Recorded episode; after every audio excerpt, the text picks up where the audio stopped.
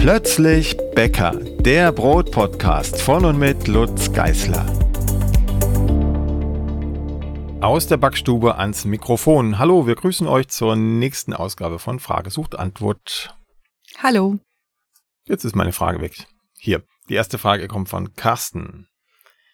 Carsten backt seit zwei Jahren das Roggenbrot mit Salzsauerführung und hat jetzt das Problem, dass seit ein paar Wochen das Brot nicht mehr so gut ist wie am Anfang. Ähm, bei der Stückgare, schreibt er, bekommt der Teigling nicht mehr die erforderlichen Risse und erst nach zweieinhalb Stunden sind ein paar Risse zu sehen. Im Ofen geht das Brot auch nicht mehr so gut auf wie am Anfang und er weiß einfach nicht, woran es liegt. In diesem Fall liegt es vermutlich gar nicht an Carsten selbst, sondern am Mehl. Er hat uns die E-Mail geschrieben, als definitiv schon die neue Ernte in den Mehltüten war, also die neue Ernte 2022. Und das bedeutet höchstwahrscheinlich, dass das Mehl sehr enzymschwach ist, das Roggenmehl. Das würde auch dem allgemeinen Erntebericht entsprechen, den große Mühlen in Deutschland rausgeben für ihre Region, manchmal auch bundesweit. Und da steht in aller Regel zu lesen, dass das Roggenmehl dieses Jahr beziehungsweise dieses Erntejahr sehr enzymschwach ist. Enzymschwach heißt, der Teig reift langsamer, er, ähm, er wird als Brot dann gebacken, in gebackener Form relativ trocken sein, trockener als vorher. Es passt unter Umständen ein bisschen, naja, mehr Wasser rein in den Teig. Ne, das wäre schon eine, eine Gegenmaßnahme. Da, zu denen kommen wir jetzt im Grunde auch. Ne? Also Carsten müsste mehr Wasser in den Teig geben, damit die wenigen Enzyme, die das Mehl noch mitbringt, ähm, aktiver sind. Die Sauerteigmenge müsste eigentlich reduziert werden, damit die Enzyme nicht so stark ausgebremst werden. Es wäre durchaus auch denkbar, auf das Salz im Sauerteig zu verzichten, der Enzyme wegen. Aber der Haken ist, es schmeckt dann halt auch nicht mehr so ausgewogen. Also das wäre die, die Notlösung, sagen wir es mal so. Also lieber mehr Wasser ein bisschen weniger Sauerteig wäre auch eine Option. Den Teig deutlich wärmer halten, also statt 30 Grad gern auch 32 Grad und dann entsprechend länger reifen lassen, damit er erst dann in den Ofen geht, wenn er genauso aussieht wie vorher. Also mit dem alten Mehl. Das sind so die drei, drei Tipps, die man da eigentlich einbringen kann. Man kann auch noch mit Brüh- und Kochstücken spielen.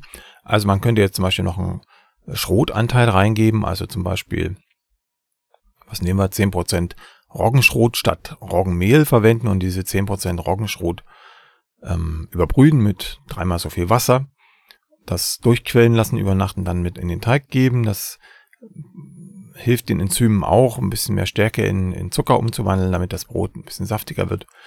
Das sind so die Maßnahmen, die man jetzt angehen könnte. An der Sauerteigführung selbst würde ich erstmal gar nicht spielen, also ich würde auch die Sauerteigmenge erstmal gar nicht verändern, aber ähm, weicherer Teig wärmerer Teig und gegebenenfalls mit einem kleinen Brühstück aus Schrot oder Mehl nachhelfen. Johanna hat eine Frage zu dem Brotbacken mit, äh, mit den Perfektionsbüchern, mit dem Hefeperfektionsbuch und ähm, sie ist insgesamt sehr begeistert von dem Buch. Sie möchte die Rezepte aus Zeitgründen jetzt etwas umstellen und zwar möchte sie freitags morgens den Teig vollständig ansetzen und ihn dann erst am Sonntagmorgen backen. Sie fragt jetzt, ob sie normal verfahren kann und den eigentlich nach 24 Stunden fertigen Teig dann in den Kühlschrank stellen kann und dann erst Sonntagmorgen backen kann. Hm, das ist äh, so nicht vorgesehen in den, in den Büchern. Man könnte jetzt ein bisschen spielen. Ne? Also man könnte jetzt zum Beispiel den Teig nur so um die 18 Stunden reifen lassen, dass er noch nicht verdoppelt ist, aber so anderthalbfacht ungefähr und ihn dann in den Kühlschrank stellen und Sonntagmorgen dann formen und backen. Das ginge. Ähm, was auch ginge, dass man die Hefemenge drastisch erhöht im Vergleich zu dem, was jetzt in den zwei Perfektion oder in dem einen Perfektionsbuch steht mit der Hefe, ähm, dass man ungefähr vom Mehl so ein halbes Prozent als Hefe nimmt. Also wenn wir 100 Gramm Mehl haben, dann ein halbes Gramm Hefe in den Teig gibt als Faustformel und den Teig dann nach dem Zusammenmischen und nach ungefähr einer Stunde im Raum, inklusive Dehnen und Falten dann schon bitte, äh, den dann in den Kühlschrank stellt für die zwei Tage. Das geht auch. Ne? Die, die zwei Möglichkeiten sehe ich. Eine andere Möglichkeit, theoretisch aber nur, wäre, den 48 Stunden lang im Raum stehen zu lassen, dann die Hefemenge nochmal runterzufahren. Das lässt sich dann aber kaum noch abwiegen. Und es birgt die Gefahr, wenn man kein starkes Mehl hat, kein kleberstarkes Mehl, dass der Teig nach den 48 Stunden zu sehr abgebaut ist. Also dann lieber in den Kühlschrank, wie gesagt, entweder ungefähr 18 Stunden reifen lassen für anderthalbfachung des Volumens, dann in den Kühlschrank stellen oder mit 0,5 Gramm Hefe auf 100 Gramm Mehl arbeiten, eine Stunde draußen lassen, kräftig dehnen und falten und dann in den Kühlschrank stellen für die zwei Tage. Hm, Gerhard hat sich jetzt Brotbackbücher gekauft und ist voller Tatendrang. Er hat nur das Problem, dass er sein Mehl komplett selbst malt, ohne es auszusieben und auch ohne es aussieben zu wollen. Und hat daher zwei Fragen. Erstens, ähm, wie er, ob es eine Faustformel gibt, wie er die Rezepte modifizieren muss, damit ähm, er ein gutes Ergebnis erzielt, auch wenn ihm klar ist, dass es nicht identisch sein wird. Ähm, da diese Frage bezieht sich eher auf die hellen Mehle. Und die zweite Frage, ob er die Vollkornmehle eins zu eins so übernehmen kann, wenn er mit seinem feinsten Mahlgrad äh, malt. Und äh, die Anschlussfrage daran, ja, ob es irgendwelche No-Gos gibt, die mit seinem Mehl dann gar nicht funktionieren. No-Gos gibt's nicht so direkt. Ähm, was Gerhard schon in der ersten Frage angedeutet hat, ist natürlich, dass man dadurch einfach ein anderes Gebäck bekommt. Ne? Also wenn ich jetzt ein helles Rezept, ein Baguette zum Beispiel, umbaue auf Vollkornmehl, ganz gleich, ob das jetzt selbst gemahlen ist oder eingekauft ist, dann ist es halt kein Baguette im klassischen Sinne mehr. Das ist einfach dann ein anderes Brot, weil es komplett anders schmeckt, sich anders anfühlt, anderes Mundgefühl hat, anderes Kaufverhalten. Das muss einem klar sein, wenn man helle Gebäcke auf Vollkorn umbaut wenn man das mit selbstgemahlenem Mehl tut, dann wird das noch ein bisschen drastischer, dieses, dieser Unterschied, weil das selbstgemahlene Mehl immer gröber ist als das, was man kaufen kann. Und wenn es gröber ist, dann wird auch die Krumenstruktur gröber, man hat ein bisschen mehr zu beißen, aber es schmeckt auch besser, intensiver, komplexer, als wenn man das mit gekauftem, feingemahlenem Vollkornmehl bäckt. Das ist der Vorteil vom selbstgemahlenen Mehl. Es ist also durch diese Grobheit des Mehles geschmacksintensiver. Vermutlich, weil man einfach länger drauf rumkauen muss, bis man es runterschluckt und dadurch mehr Aromen freigesetzt werden oder spürbar werden. Als Faustregel kann man eigentlich nur pauschale Antworten geben. Wenn man Vollkornmehl nimmt, wie gesagt, ganz gleich, ob selbst gemahlen oder nicht, dann braucht man mehr Wasser im Rezept, so ganz grob ungefähr 10% der Mehlmenge. Also wenn ich ein Kilo Mehl verarbeite, dann brauche ich ungefähr 100 Gramm mehr Wasser, wenn ich Vollkornmehl nehme, statt hellem Mehl. Aber im Detail hängt es dann wieder sehr vom Rezept ab. Also da lieber langsam rantasten und die gleiche Teigkonsistenz herstellen, die der Teig gehabt hätte mit dem hellen Mehl. Also am besten einmal mit hellem Mehl backen, so wie sich das der Rezeptautor ausgedacht hat, die Teigkonsistenz abspeichern und sich dann mit Vollkornmehl an genau die gleiche Konsistenz ranarbeiten. Das Rezept bzw. der Teig, der wird auch ein bisschen schneller reifen, insbesondere wenn das selbstgemahlene Vollkornmehl dabei ist und auch noch frisch gemahlen da reinfällt, dann gibt's Turbogang, das heißt der Teig reift deutlich schneller, als wenn ich das mit einem hellen Mehl mache oder mit einem gekauften Vollkornmehl. Also die Reihenfolge wäre so, am langsamsten ist das helle Mehl, dann kommt das gekaufte Vollkornmehl, dann kommt das gelagerte, selbstgemahlene und dann am schnellsten ist das frisch gemahlene, selbstgemahlene Vollkornmehl. Ja, viel mehr gibt's nicht zu beachten. Das Volumen ist natürlich zwangsläufig kleiner, als es das mit dem hellen Mehl gewesen wäre, aber das nimmt Gerhard dann definitiv auch in Kauf, so wie ich das herauslese. Frage zwei: Ähm, Rezepte, die schon auf Vollkornmehl ähm, umgebaut sind, beziehungsweise so konzipiert worden sind, da kann man das Vollkornmehl einfach eins zu eins mit dem selbstgemahlenen Mehl ersetzen, möglichst fein, so fein wie die Mühle das irgendwie hergibt. Und dann sollte es da keine Probleme geben, außer dass man immer wieder auch mit dem Wasser gucken muss. Ne? Das lenkt gar nicht mal vom Selbstmalen ab, sondern von den Sorten, die man da einsetzt. Im gekauften Vollkornmehl ist unter Umständen eine andere Weizensorte vermahlen, als man das selbst zu Hause tut. Also ergo andere Wasseraufnahme. Auch der Mahlgrad spielt natürlich bei der Wasseraufnahme eine Rolle. Wenn ich das gröber male, dann bindet das Mehl insgesamt etwas mehr Wasser, aber es dauert länger, bis es das tut. Das heißt, ich werde erstmal getäuscht, wenn ich das anmische, fühlt er sich weicher an und er zieht dann aber viel stärker nach, als das ein feineres gekauftes Vollkornmehl täte. Also da muss man sich ein bisschen rantasten mit der Teigkonsistenz. Reifezeit beschleunigt sich, haben wir drüber geredet. Aber ansonsten, also ganz grob gesagt, um es mal einfach zu machen, ja, Vollkornrezepte kann man einfach eins zu eins das gekaufte mit dem selbstgemahlenen Vollkornmehl austauschen. Umso besser, je feiner das selbstgemahlene Mehl ist. Jakob hat eine Frage zur Brotkruste. Er ist mit seinem Brot sehr zufrieden, aber die alten Zähne wollen die harte Kruste nicht mehr ganz so kauen und er fragt, ob du Tipps hast, um den Zahnarzt nicht zu bereichern. ja, also einerseits könnte man über die Rezeptur gehen und sich Rezepturen aussuchen, wo die Krusten sowieso weich sind. Das trifft dann aber eher die äh, Fett- und meistens auch zuckerreichen Gebäcke, also Milchbrote, Milchbrötchen und so weiter, was den Zahnarzt letzten Endes ja auch wieder bereichert. Ne? Stichwort Karies. Insofern gucken wir uns mal das normale Brot an. Auch da kann man was mit der Kruste tun und zwar kräftig bedampfen und den Dampf dann gar nicht ablassen aus dem Ofen, sondern drin lassen. Also die Ofentür gar nicht aufmachen, bis das Brot fertig ist. Dann ähm, heiß und kurz backen. Das heißt, ähm, wenn einem die Kruste zu straff ist, zu stark ist, dann nicht so weit runterdrehen, wie es das Rezept empfiehlt nach dem Einschießen, sondern äh, vielleicht 10, 20 Grad heißer backen und dafür ein paar Minuten kürzer. Auch dann bleibt die Kruste relativ dünn und weich, beziehungsweise wird sie relativ schnell wieder weich nach dem Rausholen. Man kann das Brot auch, wenn es nicht arg bemehlt ist, noch mit Wasser absprühen nach dem Backen. Auch das hilft. Oder es in ein nasses Tuch einpacken, oder feuchtes Tuch ist besser. Feuchtes Tuch einpacken nach dem Backen, dass die Kruste gleich wieder ein bisschen Wasser zieht und weicher wird. Oder vielleicht ein glänzendes Roggenmischbrot. Das hat ja von vornherein eine etwas weiche Kruste, ohne zu viel Zucker und Fett zu haben. Ja, genau. Also die Krusten von unbemehlten Broten sind tendenziell auch weicher oder dünner, zumindest zumindest dünner, als die von bemehlten Broten. Insofern ist auch das eine Variante. Gundula möchte gerne Toastbrot mit Sauerteig backen und fragt sich jetzt, welches die richtige Backform wäre. Sie hätte gerne eine mit Deckel und äh, hat jetzt verschiedene Varianten überlegt. Blaublech, schreibt sie, ist zwar säureresistent, darin soll man aber maximal 15 Minuten den Teig gehen lassen, was ja nicht ausreicht. Edelstahl ist lebensmittelunbedenklich, aber sie vermutet, dass es darin nicht so gut backt. Und Gusseisen wäre ihre erste Wahl, aber äh, da hat sie die Frage, ob man die Gusseisenkastenform ähm, nach dem Gehen des Teiges kalt in den Ofen stellen kann.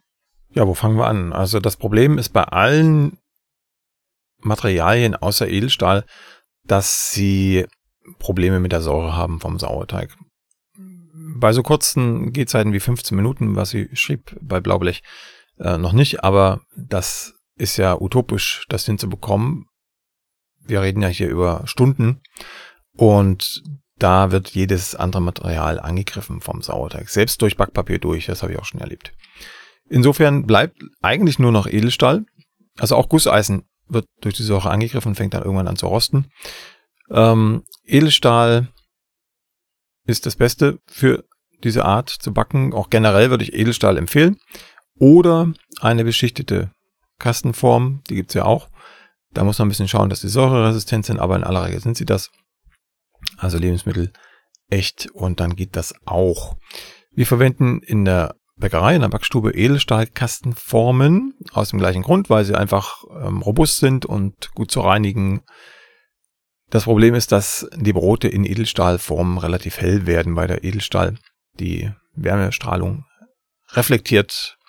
Ein Gusseisen, eine Gusseisenform oder Blaublechform würde sie absorbieren. Das heißt, das Brot würde sehr schön bräunen, auch an den Stellen, wo die Wärme also nicht direkt an den Teig kommt, also überall da, wo das Material der Kastenform ringsrum ist. Auch da bräunt es sehr gut. Im Edelstahl nicht, das bleibt blass, relativ blass. Wir haben uns jetzt dafür entschieden, eine Edelstahlform zu kaufen, die schwarz beschichtet ist, von außen allerdings nur, sodass also die Wärmestrahlung absorbiert wird durch den Edelstahl durch und so die Kruste auch braun wird. Die wird nicht so toll braun wie in einer schwarz beschichteten, rundum beschichteten und auch innen beschichteten ähm, Form und auch nicht wie im Blaublech und auch nicht wie beim Gusseisen, aber sie wird ausreichend braun und wir haben diese ganzen anderen Fragen nicht, die da heißen Säureresistenz des Materials und Reinigungsfähigkeit etc. Zur Gusseisenfrage noch ganz kurz. Ähm, man könnte natürlich die Gusseisenform auch in den kalten Ofen stellen mit dem Teig drin.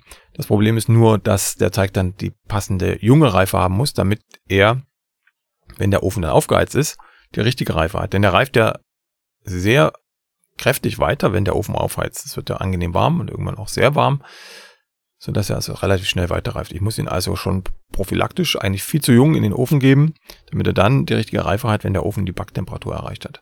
Und das ist kritisch. Also da, da, das kann man natürlich ausprobieren und sich rantasten, aber da baut man sich schon wieder eine Fehlerquelle ein, die nicht unbedingt sein muss. Also immer Ofen aufheizen, den Teig mit der Kastenform reinstellen und dann erst backen. Wenn ich Gundula richtig verstanden hatte, wollte sie schon den Ofen aufheizen, nur die Gusseisenform ist ja nicht aufgeheizt, wie es normalerweise beim Gusseisentopf der Fall wäre. Ach so, ja, das kann auch sein, dass das gemeint ist. Auch das ist kritisch, weil die Gusseisenkastenformen meistens dick sind. Ne? Gusseisen ist recht relativ dickwandig als Topf oder als Kastenform. Und dann braucht die Wärme erstmal, bis sie da durchkommt. Also es hat dann nicht diesen Topfeffekt, den man sonst kennt und haben will, sondern es ist einfach eine Kastenform, ähm, wo dann die Kruste oben relativ schnell fest wird durch die Hitze, die drauf wirkt und der Rest des Brotes bleibt relativ weich an der Seite, bis die Wärme dann irgendwann mal durch das Gusseisen durch ist, sodass also der Trieb dann hauptsächlich über die weichen Seiten geht und wahrscheinlich mit einem Riss unter der Kruste, unter dem Deckel zu rechnen ist.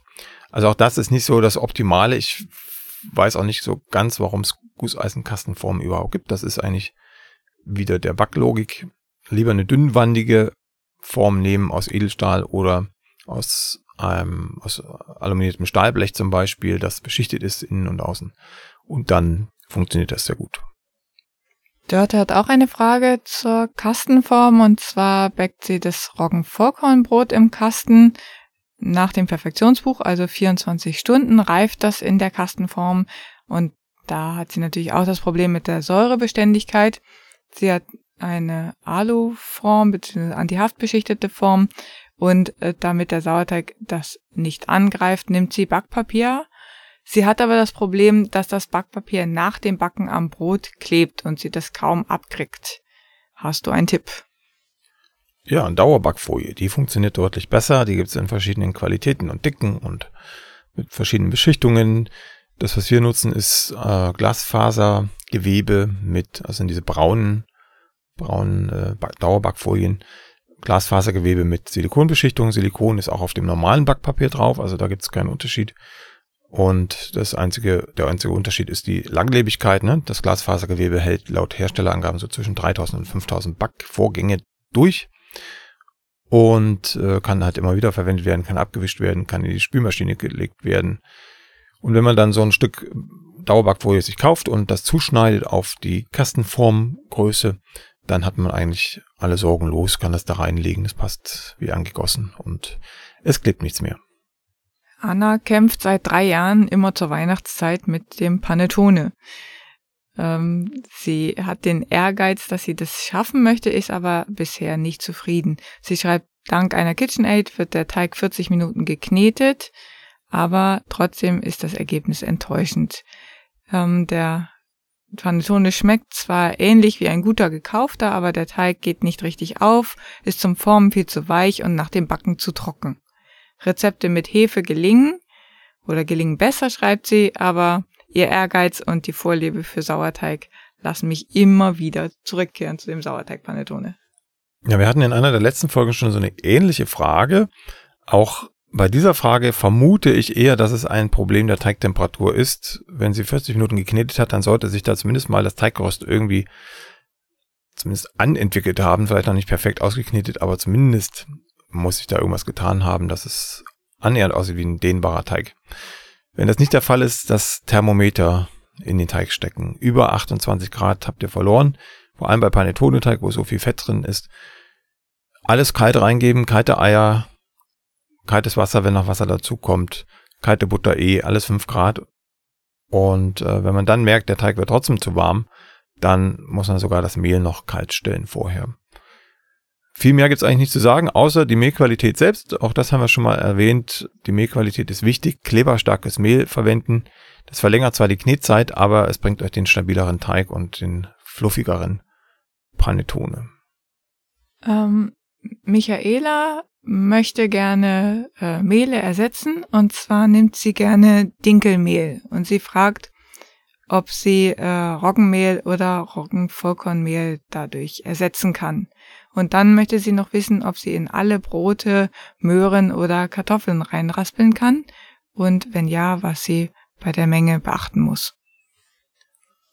Also ersetzen kann man Dinkel gegen Weizen mit ein paar ähm, Komplikationen dabei, aber das geht.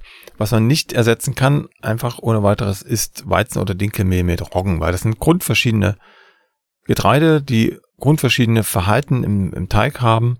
Das geht nicht so einfach. Was man machen kann, ist 10 bis 20 Prozent des Dinkel- oder Weizenmehls mit Roggen ersetzen. Das geht, aber bitte nicht mehr, weil dann muss man, spätestens dann muss man an Sauerteig denken, dann verändert sich das Teigverhalten komplett, weil der Roggen kein dehnbares Teiggerüst aufbauen kann, auch kein elastisches Teiggerüst. Das ist im Grunde wie ein Schaum oder wie, wie Knetmasse. Und dann verändert sich alles. Dann verändert sich auch das Gebäck zu sehr, als dass es dann noch das wäre, was man eigentlich backen wollte. Also 10 bis 20 Prozent des Mehls kann man ersetzen, muss dann mit mehr Wasser rechnen, das in den Teig passt. Der Teig ist nicht mehr ganz so dehnbar, nicht mehr ganz so stark zu straffen wie ohne das Roggenmehl, aber es ist vergleichbar. Dann kann man noch ungefähr im Rahmen des Rezeptes bleiben. Zweite Frage, Brot.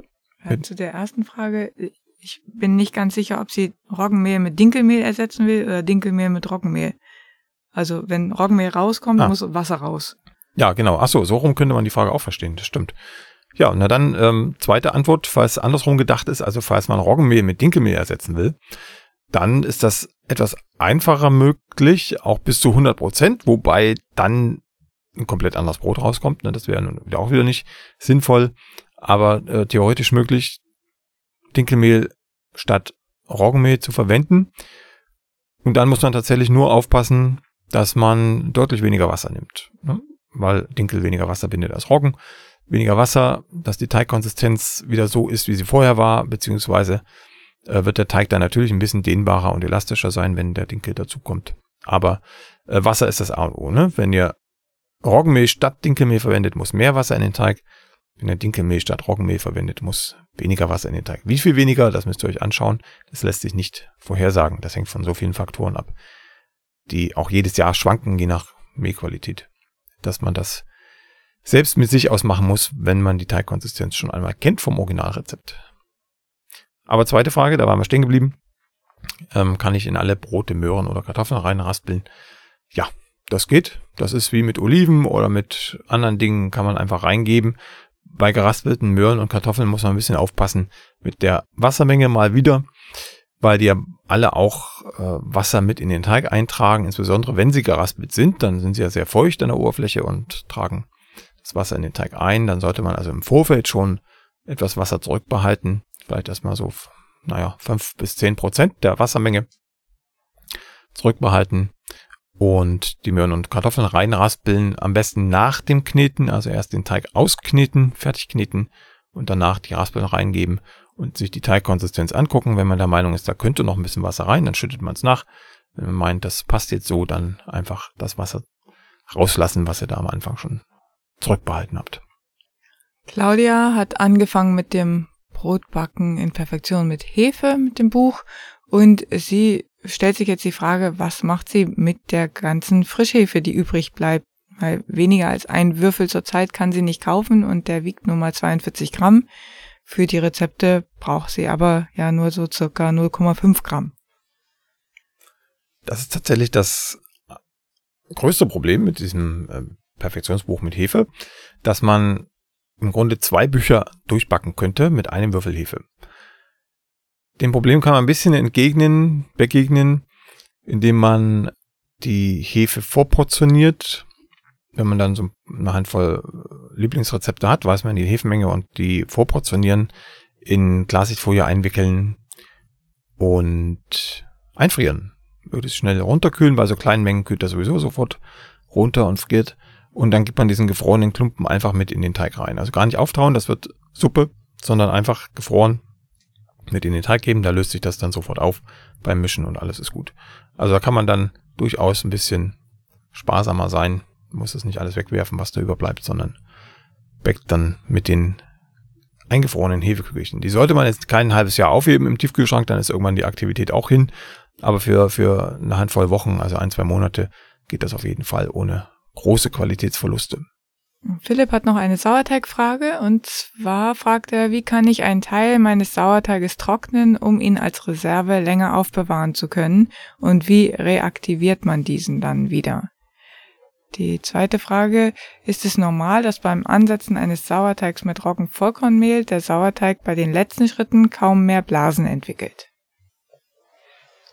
Frage 1. Das Trocknen ist relativ einfach. Dann streicht man den eigenen Sauerteig einfach auf Backpapier auf und lässt ihn an der Luft trocknen oder besser noch mit Umluft, Heißluft bei ungefähr 30 Grad im Backofen, Tür ein bisschen auflassen, damit die Feuchtigkeit abziehen kann und dann ist es irgendwann durchgetrocknet. Kann man einmal noch kurz in den Glasmixer geben oder mit dem Mörser kurz durchmörsern und zum Pulver verarbeiten und dann hat man ihn trocken, kühl und lichtgeschützt lagern, wie Mehl auch. Und dann äh, hat man das Pulver da und kann das natürlich auch reaktivieren. Sehr schlecht reaktivieren, muss man gleich dazu sagen, weil wir ja alles getan haben, um die Mikroorganismen lahmzulegen, nämlich Wasser entziehen. Massiver Wasserentzug sorgt dafür, dass der Stoffwechsel zum Erliegen kommt und wir dann relativ viel Mühe haben, das wieder zu reaktivieren. Aber wenn man es versuchen möchte, dann nicht unbedingt nach zehn Jahren erst, sondern äh, nach vielleicht einem halben Jahr spätestens. Je länger das liegt, umso weniger Mikroorganismen sind dann noch irgendwie reaktivierbar. Zum Reaktivieren einfach ähm, das Pulver mit ungefähr der gleichen Menge Wasser aufschlemmen, bisschen stehen lassen, vielleicht über Nacht möglichst warm und dann nochmal Mehl und Wasser oben drauf geben. Je nachdem, ne? 50 Gramm Mehl und Wasser zum Beispiel, je nachdem, was man hat und wie viel man braucht. Und das dann auch warm reifen lassen, also 28 Grad, wenn es geht, bis es wieder anfängt zu blubbern. Und dann muss man das auch noch ein paar Mal auffrischen, wie bei der ersten Sauerteiggeburt, damit das wieder zu einer gewissen Aktivität kommt. Es kann durchaus sein, dass da auch gar nichts mehr passiert dann sieht man einfach quasi einen neuen Sauerteig. Wenn dann nach ein paar Tagen irgendwas blubbert, dann war es nicht mehr das eigene Sauerteigpulver, sondern waren es die Mikroorganismen aus dem Mehl, das man zugegeben hat. Also ist die schlechteste Variante, einen Sauerteig äh, reaktivieren zu wollen, also lagern und reaktivieren zu wollen. Dann sollte man den lieber im Kühlschrank liegen lassen, wenn es nur um ein paar Wochen geht. Oder ähm, verkrümeln mit Mehl, aber eben zu streuseln, dass dann eine gewisse Restfeuchte da ist und nicht unbedingt komplett trocknen. Zur zweiten Frage. Ist es normal, dass in den letzten Schritten bei der Sauerteigherstellung, also bei der Geburt des Sauerteiges, kaum mehr Blasen entwickelt werden? Nein, das ist nicht normal. Das ähm, sollte sich schon aufblubbern. Es kann zwischendurch mal eine Phase geben, das stimmt, äh, wo scheinbar nichts mehr passiert. Also es, wir haben das schon erlebt, äh, dass die Phase ganz ausfällt. Wir haben es aber auch schon erlebt, dass das bis zu zwei Tage überhaupt nichts tut, keine Bläschen, gar nichts.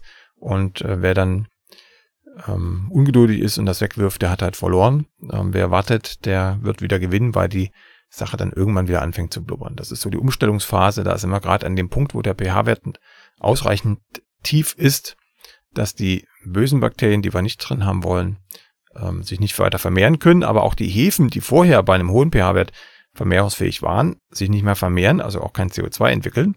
Und die Hefen, die dann mit dem pH-Wert klarkommen, also säureresistent sind oder säuretolerant, dass die sich langsam vermehren. Und das dauert dann halt eine gewisse Zeit, eben ein, zwei Tage. Und wenn die dann wieder da sind, wenn die sich vermehrt haben, dann produzieren sie auch wieder CO2. Und das seht ihr dann wieder in Form von Blasen. Also nicht aufgeben, wenn keine Bläschen sind und auch bitte nicht nachfüttern, obwohl keine Bläschen da sind, sondern einfach warten. Warten, bis Bläschen entstehen, bis sich das Volumen ein bisschen vergrößert. Und dann kann man weiter füttern. Desiree hat ein neues Küchengerät und zwar eine Getreidequetsche.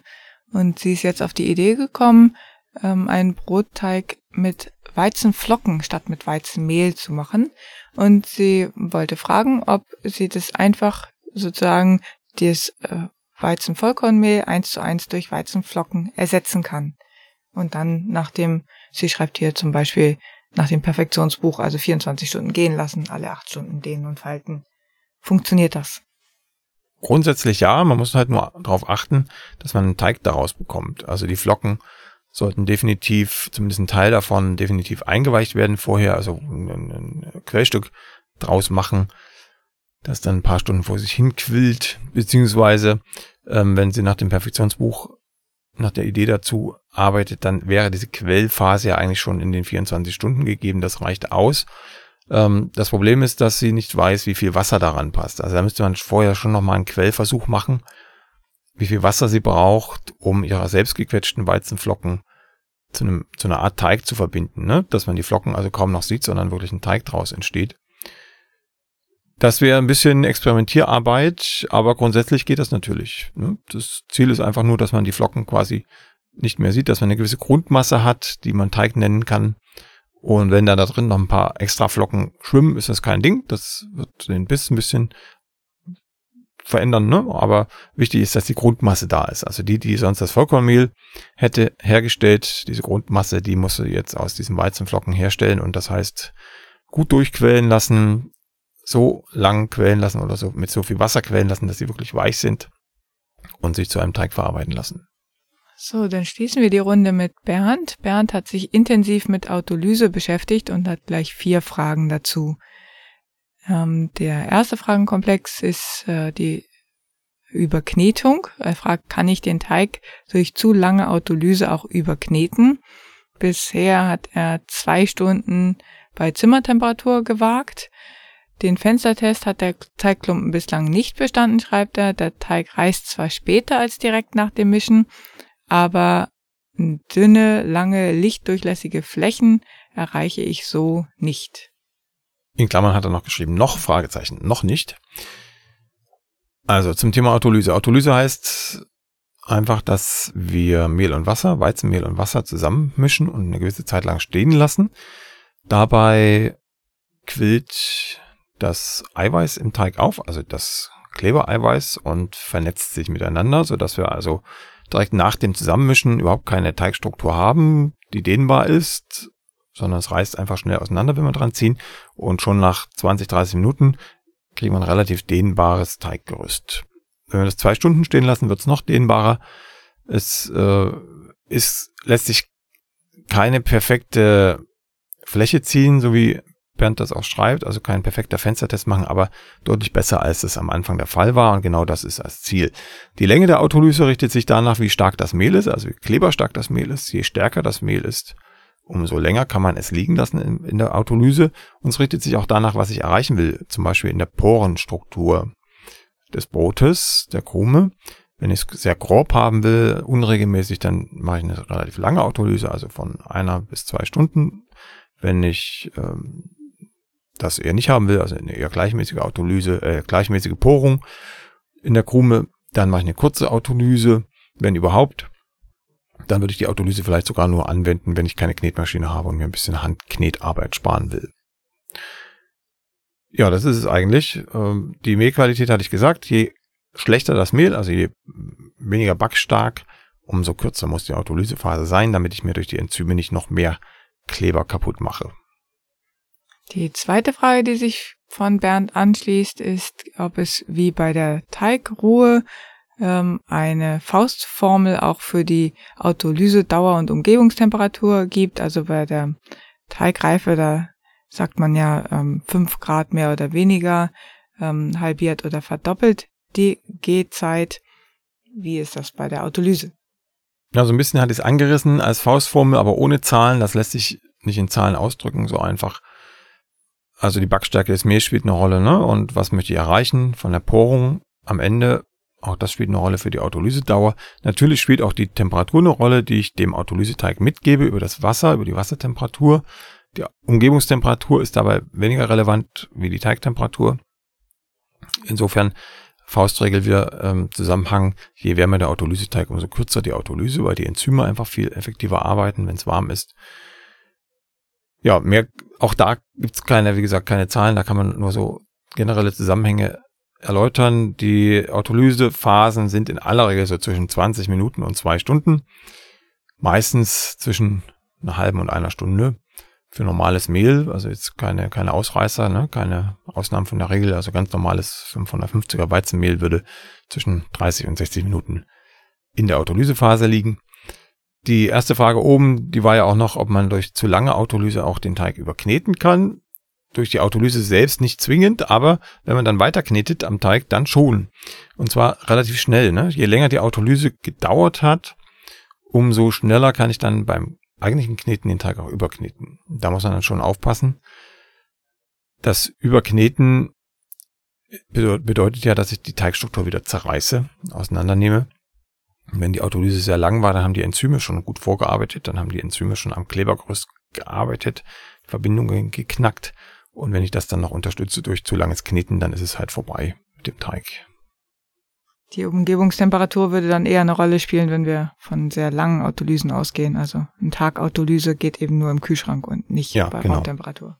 Genau, also das geht schon auch, ist auch ein Tag möglich, aber dann eben bei kalter Temperatur. Die dritte Frage von Bernd, ähm, die hast du auch im Prinzip schon angerissen. Er fragt, ändert sich ähnlich wie der, bei der Anzucht von Sauerteig mit der Umgebungstemperatur nicht nur die benötigte Zeit bis zur Reife, sondern auch der Charakter des Ergebnisses?